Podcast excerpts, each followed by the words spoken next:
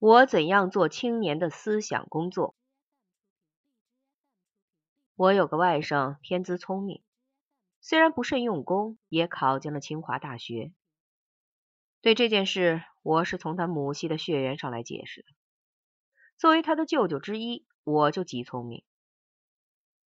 这孩子爱好摇滚音乐，白天上课，晚上弹吉他唱歌，还聚了几个同好，自称是在排演。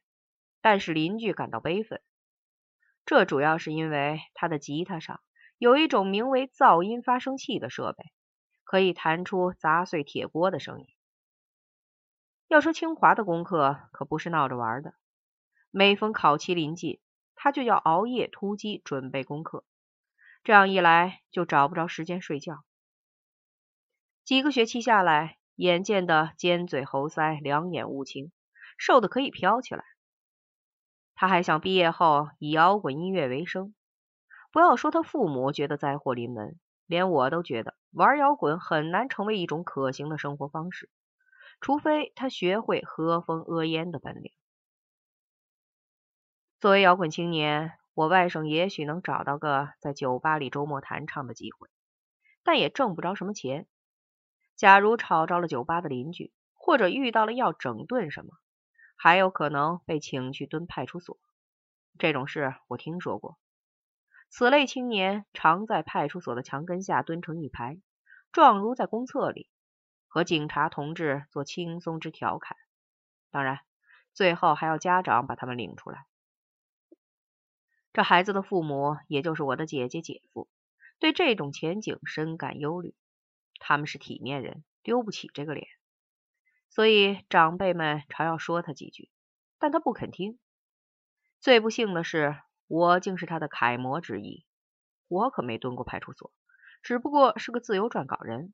但不知为什么，他觉得我的职业和摇滚青年有近似之处，口口声声竟说舅舅可以理解我。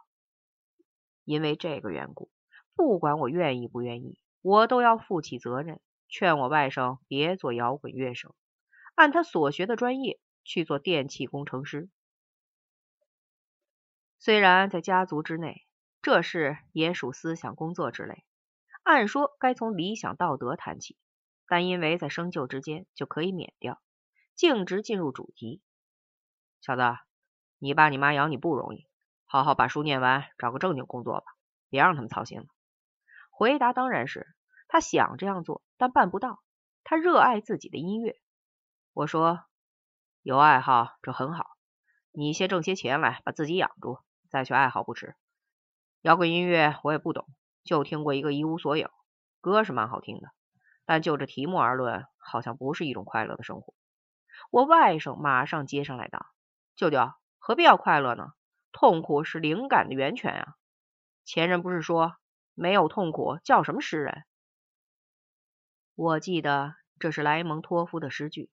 连这话他都知道，事情看来很有点不妙了。痛苦是艺术的源泉，这似乎无法辩驳。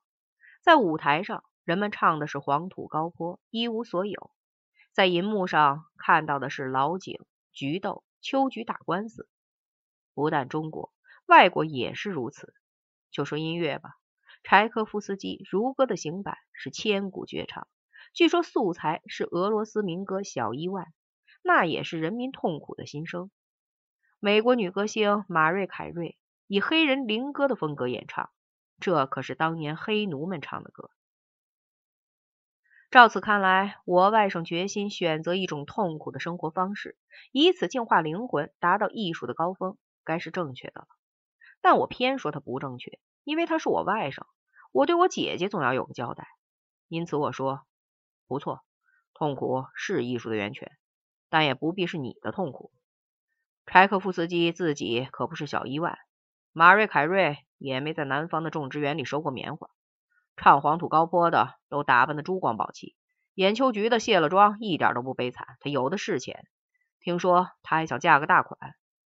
这种种事实说明了一个真理：别人的痛苦才是你艺术的源泉，而你去受苦只会成为别人的艺术源泉。因为我外甥是个聪明孩子，他马上就想到了，虽然开掘出艺术的源泉，却不是自己的，这不合算。虽然我自己并不真这么想，但我把外甥说服了，他同意好好念书，毕业以后不搞摇滚，进公司去挣大钱。取得了这个成功之后，这几天我正在飘飘然，觉得有了一技之长。谁家有不听话的孩子，都可以交给我说服。我也准备收点费，除写作之外，开辟第二个职业——职业思想工作者。但本文的目的却不是吹嘘我有这种本领，给自己做广告，而是要说明思想工作有各种各样的做法。本文所示就是其中的一种，把正面说服。和黑色幽默结合起来，马上就开辟了一片新天地。